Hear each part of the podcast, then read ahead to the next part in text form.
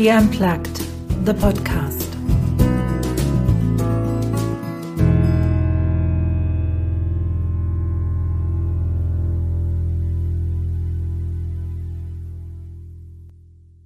Welcome. I have a amazing woman with me today in in my podcast, um, and I'm saying hi to Christine. Hi, thank you for inviting me here today. Christine is uh, the founder and CEO of WIN. And for all of you who haven't heard of that, I will definitely put the link underneath uh, our podcast so you can have a look. It's one of those amazing events and I can say it personally because I have been three times. I checked it. I went in 2013, 14, and 16. And it's one of those conferences for women um, where I came out all three times, let's just say 20 centimeters taller, where I felt a little bit better in my shoes, where I felt encouraged, empowered to do more, to jump higher, to try more. And uh, Christine is the founder of that. She is the reason why all that happened. And the first question I wanted to ask Christine is so the WIN uh, started in 1997. How did that happen? yeah. Oh, thank you, Anya. Yeah, it was a. I, I, in some ways, it was a gradual process. I had uh, come from Norway and I went to live in Italy. And um, I was working in a big bank, which was interesting. And at the same time, there was times when I was questioning how one could even be more included. Uh, I wasn't actually so concerned with gender at the time. I felt more there was uh, not enough intergenerational work. I felt the young people weren't heard well enough, and I started to question that. And um, and likewise, uh, when I left the bank, I started to work as a consultant, teaching uh, marketing, which had been my degree, and uh, and I had worked on that. Um, and I worked a lot in Eastern Europe. I traveled to Bulgaria, Russia, many countries, and then I started to travel also other countries on the planet. And I started to see that um, so many places people didn't have choice, uh, and particularly not all women. And mm-hmm. of course, I knew it some in some ways. I'd always known that, but I started to really interact with women, talk to them, see them, and and and really feel this. And then I realized I had been very lucky also because I traveled because I wanted to travel. I had I could stay back in Norway if I wanted to, but I had I had choices. Then back in Milan, I was also very active in an international women's group and uh, that was so much fun. I was the president, and when I felt a bit underemployed in my bank, I had joined that association and been very active and felt I could really use myself there and good practice in speaking in front of people, running meetings, and people came from all over the world, and I was so excited. I loved, loved, loved that. And then one day I thought, why don't we do a conference? Because I'd seen this part of the world where women were not always having the freedom and, and the best of choices. And two, I'd seen the workplaces that I believe could be more inclusive. Mm-hmm. And three, I saw this all of us as individuals and how much energy we had when we were in our in our element, working on purpose and doing things we really liked and, and the joy from there. And that was my uh, maybe my biggest drive that I had mm-hmm. thought was so much fun to be with the women too. That became my family, the community of uh, shared purpose and, and joy. And um, so it was with those women i said why don't we do something and invite people from around the world? And at that time too there were very there were not so many groups for women. Mm-hmm. and i had seen some around the world and there had been some classic women's associations but they were speaking german in germany Italy, italian in italy and so on. But those that had international language and women that were traveling around the world there were less of. So i put those i knew together and we started some other ones and we invited them all to the first Women International Networking Conference. And the network idea was simply because we put together all those different networks and, and groups and women. but um, and then at the first event, we, we I structured it as uh, as a framework for change really where on the first day we look at what's happening in the world what are some of the trends out there and how can we become part of creating those trends ourselves and then the second part of it was about the future work and or leadership or careers and then the third part you me how can we grow and become real self-realized people and the and during those first meetings I, I met women that were older than me that had really taken the the, the sort of masculine way on and sacrificed a lot to, to get where they are. And I, yeah. As a young woman, started also to wonder, is couldn't there be another way? Because I don't know if I want to be like her, or you know, this type of thing. And I was also touched by some of them who had given up so so so much.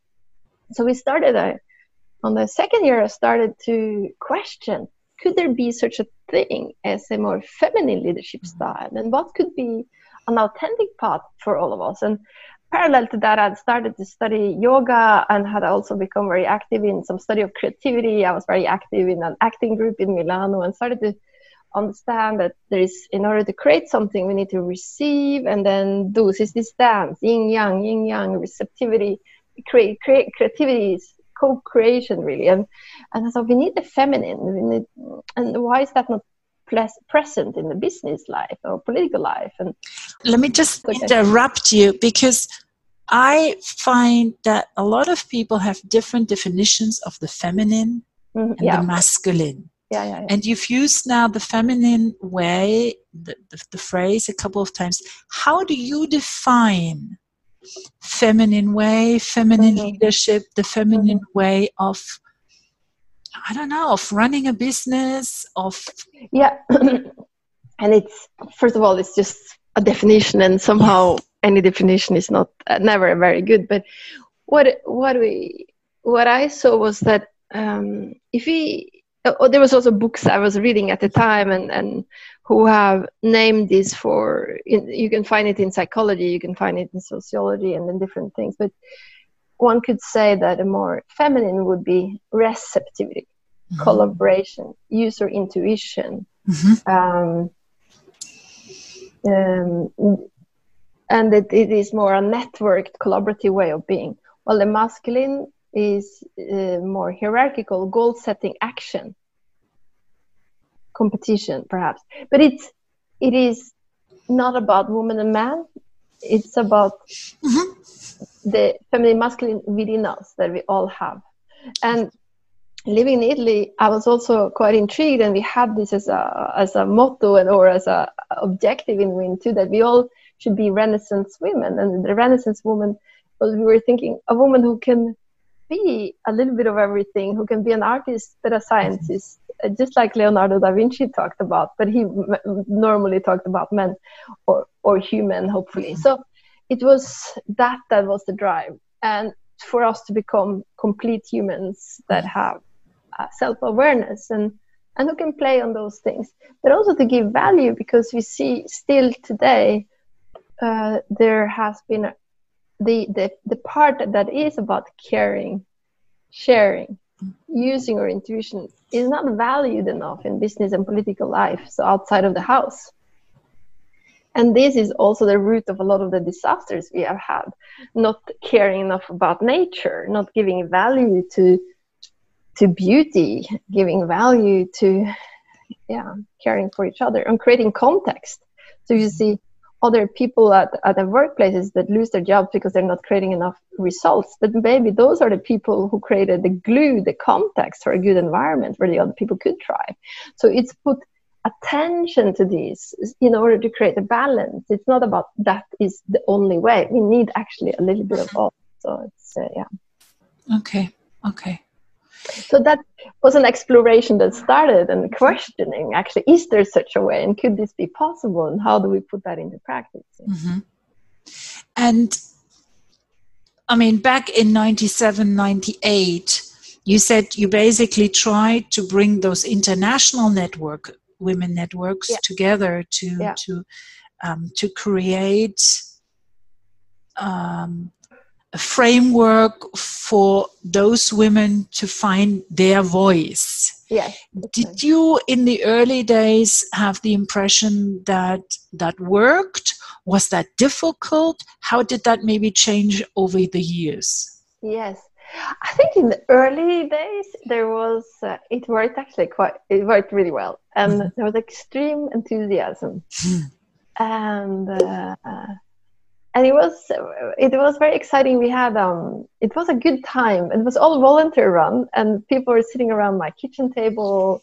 We were brainstorming folding brochures. We used more paper at the time eating pizza and you know it, it was it was quite amazing time. And i felt it was a very strong community which made me thrive. I love to have that uh, group you know like family tribe mm-hmm. around. And so it was very good. And then of course it started to become more and more and more work because things grew one more time you know bigger speakers and and then the companies came along. And and what was very interesting period was also that some companies started to talk about diversity and inclusion. And i met one lady from ibm who attended the conference and she said oh we are we started now doing something called diversity and inclusion. Let's talk and then she also offered to host one of the conferences in the IBM conference hall. Had a beautiful place in Milano. Uh, and then I started to talk to some other companies, and they also started to put this whole aspect of advancing women and creating diverse, celebrating diversity and uh, and inclusion. So then we started a whole arm of WIN that was around that, and and uh, also we had another day every year on a diversity and inclusion forum that's part of win and also inside the big conference.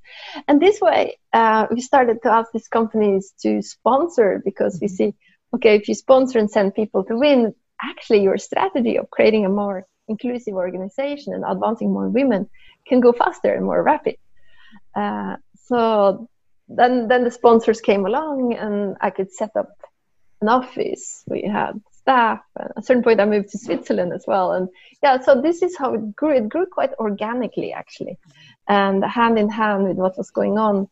And then this day two of WIN, which is really the future of work and the future of our careers, became very important um, also for organizations that um, that we could could work with. And we also listened a lot to their needs, a lot of surveys, what works and what doesn't. And so that shaped also the agenda a bit. So. Mm-hmm.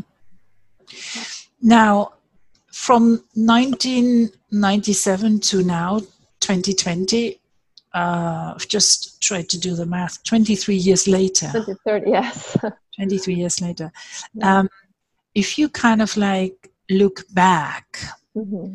what would you say were big problems that you had to overcome? What uh, would you say were situations where you struggled and how did yeah. you solve that? Yeah in, yes exactly. It's very interesting.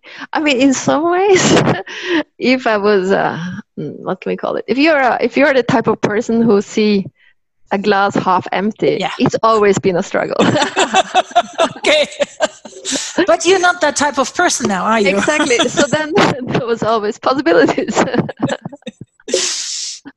so because I always saw possibilities because a lot of uh, what we worked for wasn't there. You know, it wasn't there before, and that was the exciting part.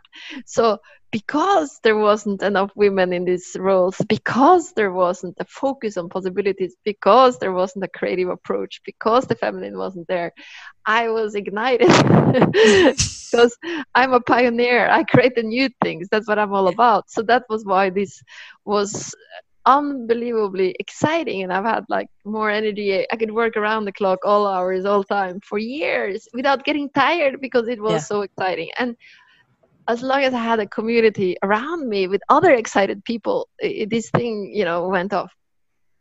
What what i on the other hand also see was that at a certain point there it was uh, it started to become also more of a job. I think when we mm-hmm. started to work more with the companies, because suddenly as sponsors they had more demands and things like that, mm-hmm. which is okay. I mean, I also grew as a person. We and I trained my team. We have checklist processes you know all our organization.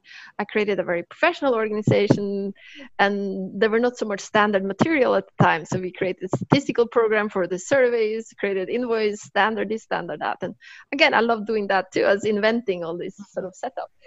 Um, but then then then it's also with the with the higher and higher demands but then at the same time higher and higher also risk for for because it was very hard to get anybody to make contracts for more than one year. So let's say our funding came a lot from big companies and as this got bigger and i had staff and bigger you know venues because people came from 200 people 300 people suddenly we had 800 people and you need a plan. Yeah. so that was more more risk. Um, and then I think also that I was trying all sort of uh, ways. We went to get venture capital. We tried a lot of things, but in some ways at that time we were ahead of the game. It's not like today when everybody talks about diversity, everybody talks about women. So we were very early. So on the one hand, I had an early mover advantage if you talk this sort of business language because mm-hmm. we were there before everybody. On the other hand, it was also early so that the, it wasn't seen as a market from a business perspective. So, and Win has always been this sort of, yes, I need a business to set up an event and buy coffee breaks, rent a hotel, and so on. And at the same time, it's also an activist organization in some ways, giving space for new ways of doing things, role models, transformation. So it, we, we are in this sort of uh, both both things. You know. But the I think I think there were so many interesting things because one time I had a venue it burned down, another time I had a big pulled out. You know, so it's been millions of challenges, unbelievably many challenges. And then at the same time, I think what what I've learned is also this deep trust that I'm committed to this, and it's sort of needed in the world. And it's a it's a calling beyond me and it's not about me it's about all these women and it's not even about all these women it's about the entire world that needs the balance of the women and the men or the feminine and masculine. And um, and sometimes i spend time in the beginning of the year wondering should i do it again or should i do it or not? And then when i commit and then then it's like the commitment and then then things starts falling into place. Um, and i i've had a very deep faith that that's how it works. And uh, and some years and then i had the trust is okay this year 400 people came another year 900 people came another so you have to also learn to not believe that success is oh this year we had 20 sponsors and 1000 people another year 300 people and 15 it doesn't matter. I've seen things go a little bit up and down as well. So as long as you really listen to what is emerging and what wants to be created that year or that time. Mm-hmm. um, and, and, and, and link your own success to the transformation of, of the people or who who is called that year without too much attachment to to the flashy numbers. You know, it's it's not about that. Yeah.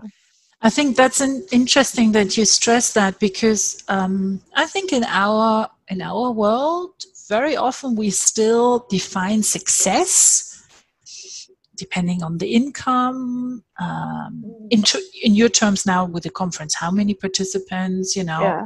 how much money from from the sponsors how big a hotel how flashy is everything that's the success but what i mm-hmm. hear from you is that you uh, really incorporated into your work what you call that feminine part that yeah on one hand you have the the the male part the masculine part the structure the checklist yeah. the organization yeah, yeah. the you know this is our goal let's go for it and on the other hand that part in you that trusts and follows the intuition and says well we shall see how many women come yeah you know having that faith the ones that need to be called will be there, be there. so you really you really incorporated that that sounds that sounds lovely. What you haven't mentioned, and I would really like to mention that, we don't just have the global WIN conference, yeah. Yeah. but later other WIN conferences joined. Mm-hmm. Yeah. Can you yeah. can you just talk a little bit about that? Yeah, I will, and I think it's uh, rooted also in the same philosophy. I mean, we had uh, there were women coming to WIN from Japan, mm-hmm. and they said to me, "Why don't we go to? Why don't we bring it to Japan?" and and and some coincidences there too. One of our sponsors and, and good friends and advisory member, Umran Beba at Pepsi. She was sitting at next to me at the table at the dinner, and she said she started to take over the responsibility of Asia. And she said Japan is my worst market, meaning mm-hmm. they had hardly no women there. And I said, oh, I just spoke to Teru, you another Japanese, and we want to do something there. And she said, I can help you also.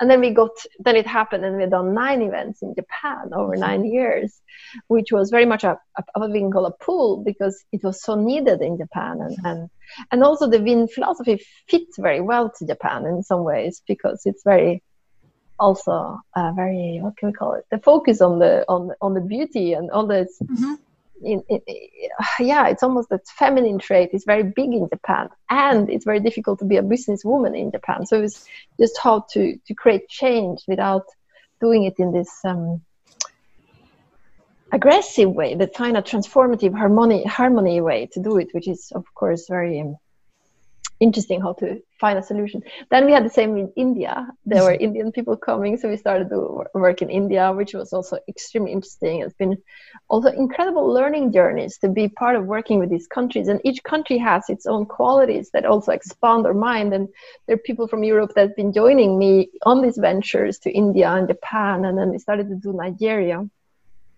and these were and, and i've done also uh, a couple of small things in the middle east. So with these events we have also expanded in a way our own mindset and way of working and had the chance to go deeper into issues of the patriarchy in india. When i first did an event there there was a lot of uh, big violent case of, mm-hmm. of, of this violence on the streets and yeah started to look at the value of women and value of things, you know, which is all over the world, but it was expressed in that moment very strongly in India. In Japan, too, all the issue of shame or women being um, submissive and having a certain language that are even different than men. But then you see, it's a it came out stronger there, but it's all over the world. So it's yes. so there is topics, and then in, in, in Nigeria, yeah, there was a little uh, challenges with planning, but then when you are there, the women are so strong in spiritual and emotional intelligence. Their presence are so also nurturing in many ways, and so you, we, everywhere we go, it's a new expansion uh, and a possibility to learn and do this exchange. And and what I, I think is very interesting that back in 1997 I wrote down a few pillars that we are working standing on in our work. So which was the first one was global that everything we do at win has to be global. So on my team the speakers the people that come. And then that has then been just expanding by going to all these countries mm-hmm. because we saw in japan it's hard to take days off and travel in Nigeria, and it's very difficult for Nigerians or Africans to get, or many more countries now to get visas to come into Europe. It was easier 20 years ago. It's getting harder and harder. So we see maybe the only way is to go and do things in, in the local countries. So this is also something we're experimenting with with more independent work now. So in Cameroon, we have done an independent event.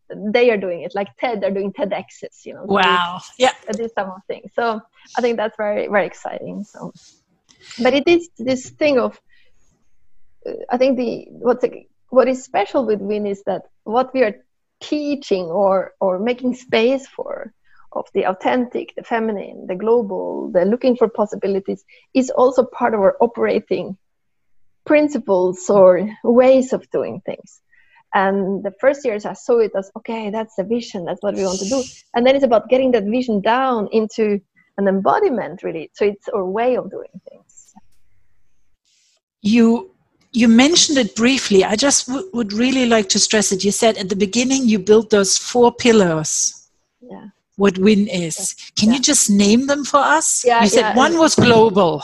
Yeah, there, yeah, there was more than four. Was, one is global, and one we call it authentic. So uh-huh. it's about uh, inspiring and encouraging the women to go on their own authentic paths.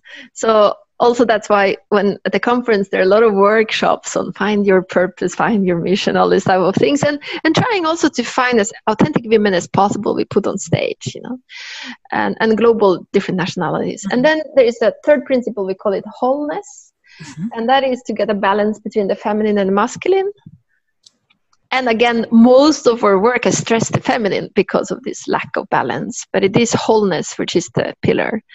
And then another one is called um, interconnectivity, which means that we have a systems approach to and an understanding that how you do everything will impact on everything else. And this is also why we have structured the event based on both the world and work and you and how you are actually part of the world work and you. And and trying to sensibilize people to that understanding that and this is easy to see now when we have covid for instance because suddenly it's like yeah everything is so quickly uh, around the world. But mm-hmm. and with the climate, we see that. So, but that was one of the pillars. And then a, a, another pillar is that on a focus of possibilities, mm-hmm. and um, and that's something uh, one can train oneself by. You know, if you look in your own living room or somewhere, it's like, oh, where is there an empty space of no furniture? And then you go there, you know, and and and I I put that in there in the early days because I remember so many people complaining, and, and rightly so in some ways, that, oh, we don't have equal pay, oh, we don't have equal chances, and so on and so forth. That's all true. And let's see what is possible. Is there an empty space? If there's a place where we can go, where there's something new can emerge. And um, and at least if you keep that focus, it's a way also of, keeping the, the hope up. So, so I think that's been important. And then another pillar is that of prag- pragmatism. So even if we, yes, we look at, you know, the all the possibilities and interconnectivity, but we also, it's not only about creating ideas, but it's also trying to complete what you start. It's about making an idea into form. And at the conference, that's translated into all these hands on skill building workshops, connecting with purpose and meeting people with whom you can get something done as well. Mm-hmm. And then there is also a focus on creativity or innovation, which is is linked to all the other things, but it is about um, how can we do something new, perhaps, and and that is translated into when I do the conferences. Let's say you are a speaker and, and or do a workshop, and I will ask you, what's the newest work you're doing? what's the, the thing you just created or you're most passionate about or something like that? And then you do that. And when many people do that. Then also that gives a certain energy and you're allowed to be more creative. Yeah. and and not just allowed to be creative but you allow yourself to think bigger. Yes yeah, exactly. I think that's that's what I've uh, seen again and again. I mean, I've just spent four days with women who who train other women, yeah. and I, I I had the sense that I mean they are thinking like that, and I wanted them to think like that. It's like, where do you see yourself? Where are the possibilities? Imagine, yeah. imagine the world you want to live in. Uh, outside of everything that exists now yeah, go yeah. 10 years 20 years yeah. and now focus on that. And and there the creativity and the innovation comes in. Yeah. Because now everything is possible. This is and this is so important. And i i, I remember realizing how how difficult it is for many to do exactly that. Mm-hmm. Because you see it's very and this is also about back to taking responsibility and this is something you know whatever happens uh, we will like to take a certain responsibility of course i'm not there could be things that happen to you i'm not totally into everything is what you attract. I mean, you can have accidents and things can happen, but still, it's about taking a certain responsibility, and that is sometimes scary. So it's easier to sometimes for some people to say, "I can't stand my boss. It's the patriarchal company I work for." Or this horrible, you know, my husband is holding me down, or whatever, you know. But what if we instead say, what do you really want instead of what you're against? So so this is always is back to this opening. Where is an open space? That's the focus.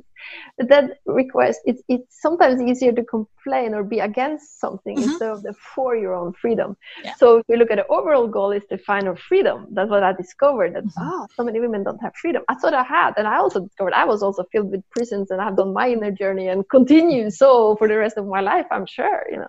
But it's it's it's that that we are to, to take responsibility to understand you have freedom to create.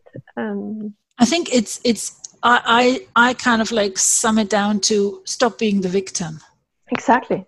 Uh, yeah. Uh, it, yeah, sound, it sounds harsh. I i totally am aware yeah. of that but yeah. the way you explained it to you know my boss my husband my, my circumstance yeah. stop being the victim. Stop i mean take charge of your circumstances yeah. and see i mean this is what i had to learn in the past yeah we all have x years to how can i how can i make the best and the most of of the cards i was dealt? Yeah. You know how can i make them work for me? Yeah. Yeah. And that if you stop being the victim you're being in charge. And now what can i change? Exactly. I can look for a new job? then, then, change yeah, the husband. yeah. Um, oh god we, we talked about um, the problems that you have over those 23 years the challenges you, you worked through and like i said i've i've seen you on stage as the Yeah. competent as the as the grounded this is how i perceive you the Yeah. grounded person the the one who knows herself who can hold the space even with 800 people. Not everybody can do that. But christine where do you go to or who do you go to or what strategy strategy do you have when things are tough? Yeah. Things are the house is burned down. Yeah exactly. Where do you find or how do you pick yourself up? Yeah yeah this is uh, a good question and and it's interesting because i thought like um it's interesting this whole journey because i've had a lot of chances to practice exactly that picking myself up and I, I was thinking the other day i was working on uh, writing something and i was thinking about how many women have there's so many strong women around at the moment. And why are they strong? Yes, because they have gone through seemingly impossible odds and picked themselves up on so many, many, um, many, so many times had to do that. What I, what I realize is so. First of all, I've, I have been, I'm I'm very dedicated to my mission, and it's it's it's funny. It's like I it's some of it is almost on an automatic. I, I I'm, I'm I'm super committed to that, which is so that is a commitment that goes beyond um, a, a smaller and bigger up and down challenges. So so that's I think is very important. And I don't know why I'm like that, but it's that's just how it is. But there are all these other challenges of of, of losing your favorite team member or not favorite but someone who really helped you to the burning down of a venue to not finding funding or someone canceling or all of those those things. Or i think i think i i i, I have a lot of I, I meditate a lot. I am doing a lot of yoga. I go for walks. I am I've done a lot of work on my own self awareness, so and I can ground myself, and uh, you know, so I have practices like that, and and that really helps. And I think every day meditating, even walking meditation, be aware of that. Those those things, I think, are very important.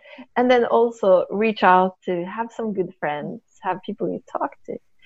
And then even for me to go home to Norway, Norway is also for me a very grounding place to go to. I I, I feel even if I'm traveling the world and sort of in some ways I realize maybe I'm a typical Viking woman, you know, you travel the world, but then you go back home and you ground yourself. And I spend I'm also even if I live abroad for many years, I do I do go home, I visit my my family a lot actually. And um and that's important to me.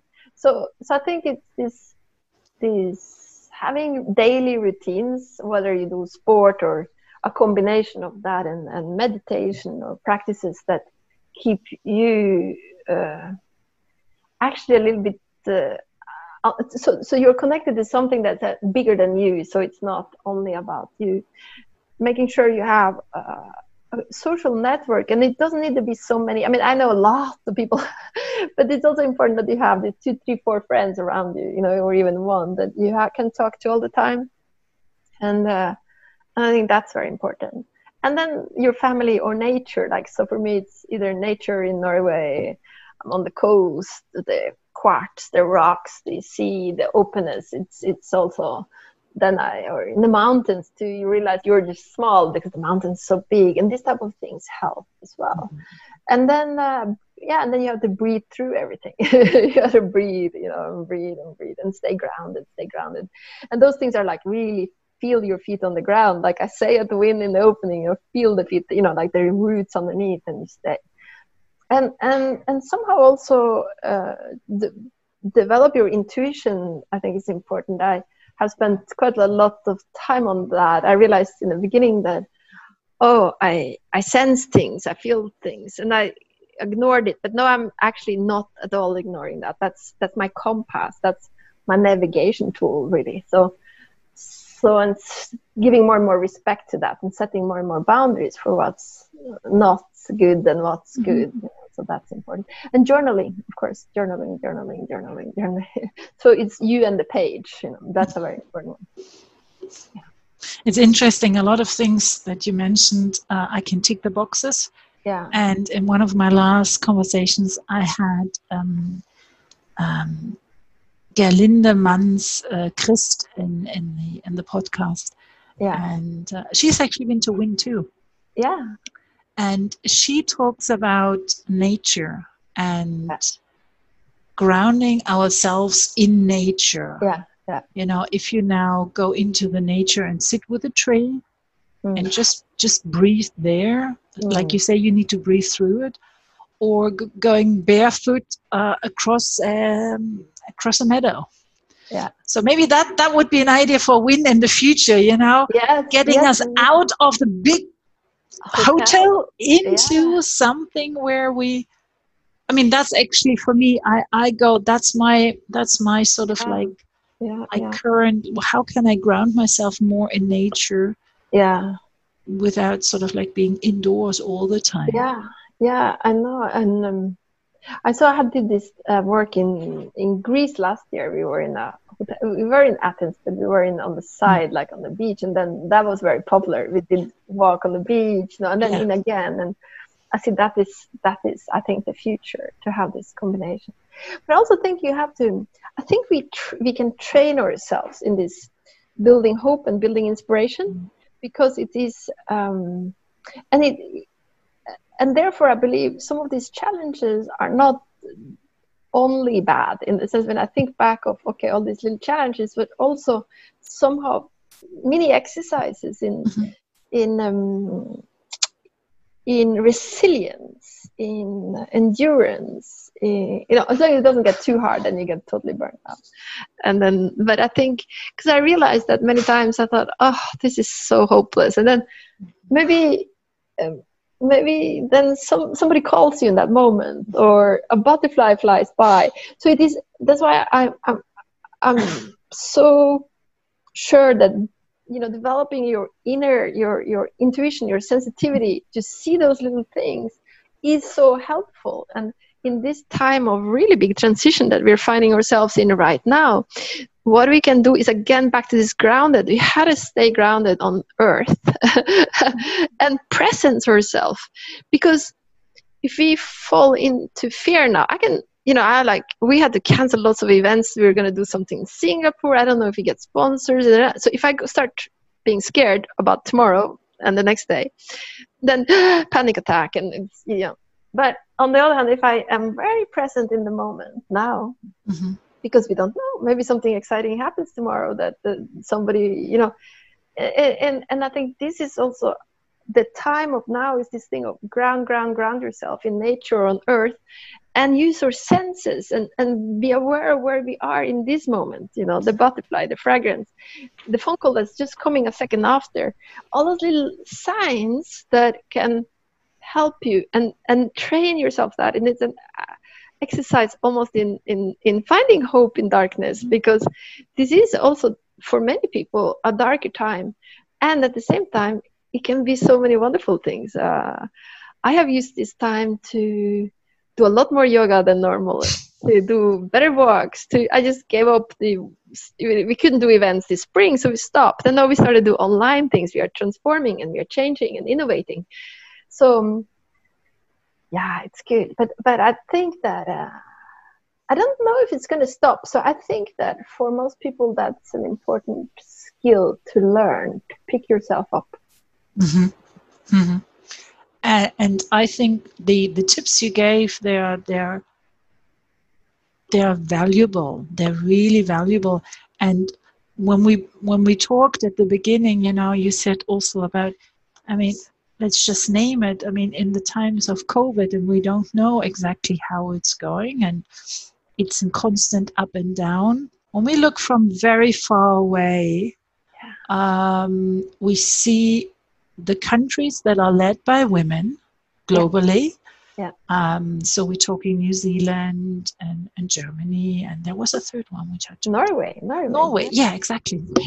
Finland. Uh, yeah. Doing doing better, or actually at least have done better in in working through this, in combating yeah. COVID. Yeah. Uh, now, if you could just talk a little bit about what do you think are the feminine skills yeah that are helping those leaders yeah. to to do maybe a little bit better than the male. Yes. I think and i think we can see it in some men men too that care let's say but we have seen it typically in these women. And that was to put the people first. They put the people first. And of course some will ar- argue that yeah we put the economy first because without jobs that will also make the people suffer but I, I, think the women, like I take in case of Norway, they really closed the country. You couldn't even get in here until 15th of July unless you were, or was it, or just the other week, I think, without being having a permanent residency or a Norwegian passport. And if so, you had to stay in quarantine for 10 days. So they were very, no, they had to open, of course. So, but I think in, I think the measures were immediately focused on the people and the young people and the old people. Mm-hmm. It's not like oh we don't need the old or any of those things. So so I think this immediate yeah. care for the people first has been a good strategy actually, and I think that will benefit the economies too. Uh, and and I think there are other leaders too, males that cared for the people, and those countries, even if they did bad in the beginning, have doing better over time. Um, I saw the Norwegian Prime Minister. She went out to talk in kindergartens. She was all over. You see in, in Jacinda there in New Zealand, been doing amazing things, and so so I think where women had or felt they had to copy men before or copy that very mm-hmm. competitive goal setting da type behavior in the past. I think now we're going to see that men uh, will see oh that more caring approach of of, mm-hmm. of, making an assuring making some sort of a way to assure that people will be fine you know but they have to follow the rules and they have to do global distancing and everything mm-hmm. but it is thing this thing to talk to people everybody in a in a country or in an area and be able to communicate and be sincere and trustworthy which has often been a problem with many people. I, am not saying that all women are trustworthy, maybe not, but I think research showing that women take a little less risk, and, and maybe because of that, or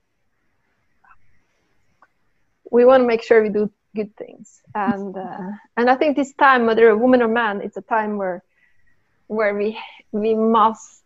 Um, work on ourselves and be trustworthy. That's so important. Mm-hmm. Uh, because with lying politicians, lying leaders, and companies too. I mean, now because now it's coming out. One thing after another is coming out when corporations, if they do unethical things, it's coming out, and everything is interconnected. So it's so I think the time for a more uh, for women leaders or more balanced or feminine mm-hmm. types leaders is is certainly now and it's emerging and it's and it's becoming very obvious now with all your years of experience imagine you have a 25 28 30 year old woman in front of you who says i, I want to be more involved i want to be a leader i want to yeah. i want to be i want to you know that that book lean in i want to do all of that and more. What would yeah. be two three tips suggestions out of your years of experience? What could she do to get there? Yes exactly. So i think i think i would highly recommend that she also work on finding her mission and purpose and, and that she embarks on this journey both from an internal and external point of view, meaning that we have inner journeys, which are uh, the dragons and the obstacles within ourselves, right? And then there's the other ones, the outside ones, where we need to learn the new skills, where you need to build a network, where you need both. So I think for for her, it both is important, and uh, I would highly recommend that she participates in something like the win, which whether it's online or eventually when we'll meet again, because it's such a fast way to see role models, possible role models, or, or, or those you don't want to be too, that can also make you start doing your own thing. Attend workshops uh, that you can work on yourself, both on those inner and the outer skills, and and build a network and mm-hmm. and find mentors. And mentorship doesn't need to be something official or something. It can also be oh, I met someone who was sitting next to me and she looked so inspiring. I'd like to learn from her. Mm-hmm. Um, so I think that's that's important because we see that when we are inspired, we do move mountains, and we are doing that together in particular. So, so it's about uh, finding what really makes you come alive um, and lit you up. So, if she's already ex- excited about something, then I would say go do that. You know, if you don't know yet, yeah. yeah. then just go look. You know, 20, 25 years later, you have impacted on a lot of people so, so and, and that is important actually when i started too there were many people ah do you really want to do that but there were a few who said come on do it you know and because of them i dared to do it so yeah. if i will talk to a young woman i'll ask her what is it you would like to do what's your dream if she has one i will say go if she's not clear yet then you know spend time try different things until you find something of course people are different some people are more the supporting types and others are more the leading types. But all of us would lead our own life, and, and to do that with awareness and consciousness is very important. Uh, but you don't need to lead big, big projects. You can also support other people doing that. That's also noble work. So it's not like everybody needs to be the CEO. You know, that's also sometimes a crazy lives because it's also yeah. a lot of responsibility. So, yeah. and, on top of that, not every CEO is a leader. yeah, exactly. You know, I mean, I, I, like when when Simon Sinek talks about um, leadership and what it takes to be a good leader, and mm-hmm. he always says, you know, it's not necessary the CEO that needs to be the leader. It can be the the person in the team that holds the team together yes, exactly. that is the glue between everybody yes those yes. quality that you mentioned earlier you know used collaboration intuition yeah. caring yeah. caring maybe you're not officially a leader but you are a leader yeah and this is exactly what I, what I also have said many times that person who glues everything mm-hmm. needs to get all the attention too because yeah. often in the traditional hierarchy where the masculine qualities not the male but these are mm-hmm. the, the young qualities were the only ones premiated you can risk that that person is being laid off in a crisis right but that's the person who is creating yeah. context and context is uh, is a very big focus because in it's like the the zen uh, saying that you focus on the garden because in the and, and you as a leader is a gardener. Your job is to take care of the garden so that all this variety of flowers can grow yeah. That's beautiful. Yeah. Now um, the end of my of my conversations is, is become a tradition to ask one question and that oh. is which question would you have loved me to ask you? What needs strengthening, reinforcing, saying a second time, a third time. You know, what is unsaid? Mm. Huh.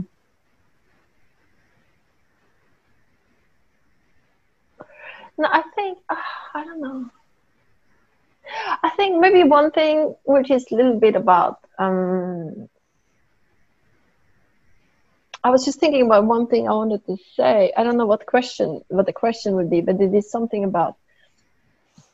Well, you uh, can just answer it. Yeah. so, so, the time of change, the time of change in women and something. Because what I want to say is that what I have learned over this past uh, couple of decades is that it isn't the work is not about oh let's wake up the men so that they understand that women are so good and now it's our time. No, what I realized to my despair and my frustration often was that women have also grown up in most countries in patriarchal or in the in the in the in the, in the cultures where the values of male type quality type work was given more value okay so I realized even at WIN in the early days at evaluation forums, and they had male speakers, and all the women in the room always rated the male speakers as the best speakers. And then I saw again and again that, or the most male-like women got, you know. So then I realized, ah, and this is exactly what Michael Kimmel said, who's been speaking at the WIN since the beginning of time, that that the middle-aged uh, white male is the objective truth. That is something, a belief that's in women as in men. Mm-hmm. So that's why our work, when I have been giving space to and in some ways been an activist for some of these more feminine qualities and put that on the agenda, a lot of women were also against that because they couldn't see it as the right way because they only saw that other way as the right way. So the work of waking up people, women and men, to this different way where we, of being present, of being in the whole of the dance between the feminine and the masculine within us, in companies and in and in political life, it's not just about waking up the men. It's also about waking up the women, if I can say it this way. And and then we wake up ourselves. I mean, so it's about these biases we all have, mm-hmm. and and to understand that these biases are often on automatically. So we have to catch yourself and you have to actually create a way inside yourself to catch yourself. You see what I mean? So because I, I consider myself very, very open. But according to my son, I'm not because I was saying something the other day that apparently I was, yeah, not very open. So, and that's a possibility. So I need to hmm, or maybe. So we have to, you, you know, and uh, so it's it's not easy but i think so it's about i think this time is is a good time to for all of us to become more awake and more aware. And then also just get on with it and have a good laugh and then that's important too you know. That that's a nice way of finishing you're not not taking life too serious that's the thing you know because but, hey you know because in joy we create in inspiration yeah. we can make a lot of things happen even if we make some mistakes and i see that's also another thing i've been perfectionist myself and i see many young women you know they're so mm-hmm. perfectionist and often it comes because we have a belief maybe i'm not enough and you, you work harder and harder and harder and it's like no you know it's fine go do it mm-hmm. you know so it's it's it's also about that in this time i think um, when i see these over achieving young women who are overdoing it a little bit so let's loosen up and, and dance that's like that's nice because we dance at WIN. we dance at WIN. we dance at WIN, and, dance at it's win. creating an energy, and it's it's giving that yeah uh, that sensation everybody is okay. I mean everybody's okay. just In the fact, way we are. that's the way we are. Someone said the other day that diversity is being asked to join the party inclusion is being asked to dance but equity or feeling of belonging is dance as if nobody's as if nobody was watching even if and that's what we do at win actually. So that's a very fun fun one. Mm.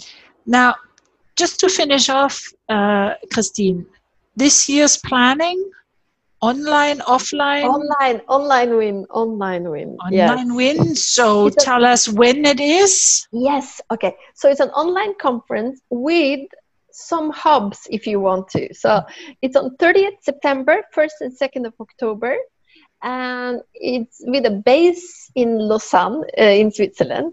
But we encourage, particularly first day, if you to to watch it together in a hub. That can be in a girlfriend's. Uh, invite seven girlfriends to your house. If it's safe to meet, you can also gather more people in a group in your company or, or somewhere and you can add on a local workshop a little speaker panel can be locally as well but otherwise, even just to watch it together when it is safe, you can do that. We see that the COVID is coming and going, coming, going. So we didn't dare to plan an in-person conference this year. but instead of canceling it, we are doing it online. And uh, we tried a few smaller events and it worked, and we are very excited. And how can people register?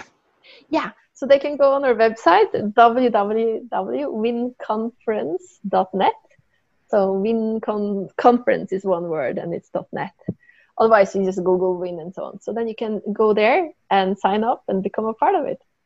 That's that's cool. I mean, I can personally say it's it's really one of those things, and for many women who I talk to, it's become sort of the annual go-to. yeah you know it's like when when i ask them well is it your first time oh no i've been like x number of times and if i can make it i go. So it's i would really recommend it oh thank to, you. uh, to to women and also for men to listen in. Why not? Um, they learn so much. it's because like you say it's not about one or the other. It's about the collaboration. Inside the collaboration, I mean, I know my male and my female, they're having a constant yeah. battle. Um, yeah, I know. and on the outside. So um, I will link the, the conference uh, homepage at the bottom of, uh, of the podcast. So women and men are very welcome to register. And Christine, I thank you from the bottom of my heart. It's been thank a you. great pleasure having Absolutely. you in the interview. Very nice to talk to you also. Thank you. Thank you. You heard a production by Anja Förster. Copyright Anja Förster. Music by Audionautix.com.